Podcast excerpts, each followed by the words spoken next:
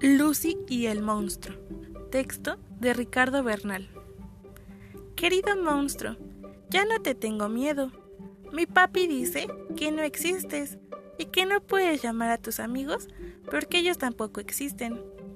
Cuando sea de noche, voy a cerrar los ojos antes de apagar la luz del buró y voy a abrazar bien fuerte a mi osito bonzo para que él tampoco tenga miedo. Si te oigo gruñir en el closet, Pensaré que estoy dormida. No quiero gritar como siempre. No quiero que mi papi se despierte y me regañe. Ya sé que me quieres comer, pero como no existes, nunca podrás hacerlo. Aunque yo me pase los días pensando que a lo mejor esta noche sí sales del closet, morado y horrible, como en mis pesadillas. Mm, mañana cuando juegue con Hugo, le voy a decir que te mate y que te deje enterrado y que nunca, nunca, nunca más vas a salir de ahí.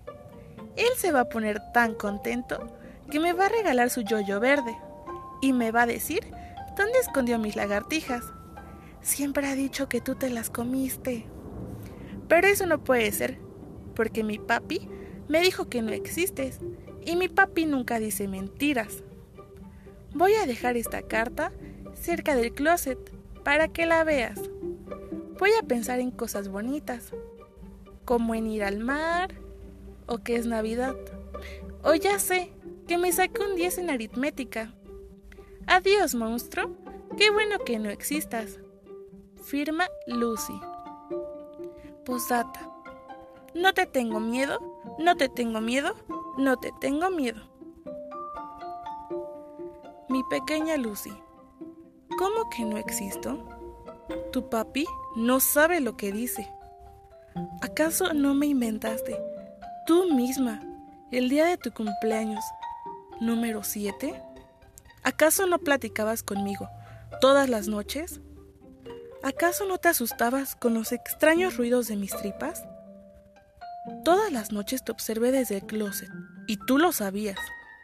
Aunque nunca me viste, Conocías de memoria mis ojos, mi lengua y hasta mis colmillos, pues todas, todas, todas las noches me soñabas.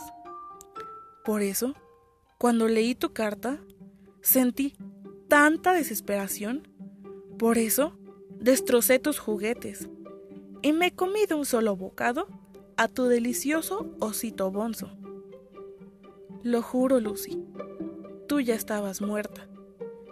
Tenías los ojos abiertos y cuando toqué tu barriguita estaba más fría que mi mano. Seguramente te mató el miedo.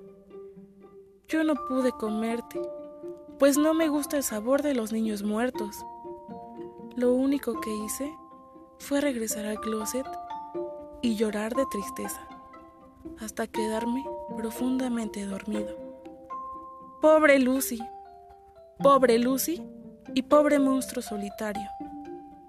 Ahora tendré que salir de aquí, alejarme de los adultos, esos que cuidan tu pequeño ataúd, y dejar esta carta donde puedas encontrarla.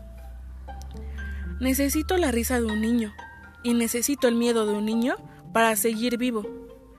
Por cierto, Lucy, ¿Dónde dices que vive tu amiguito Hugo?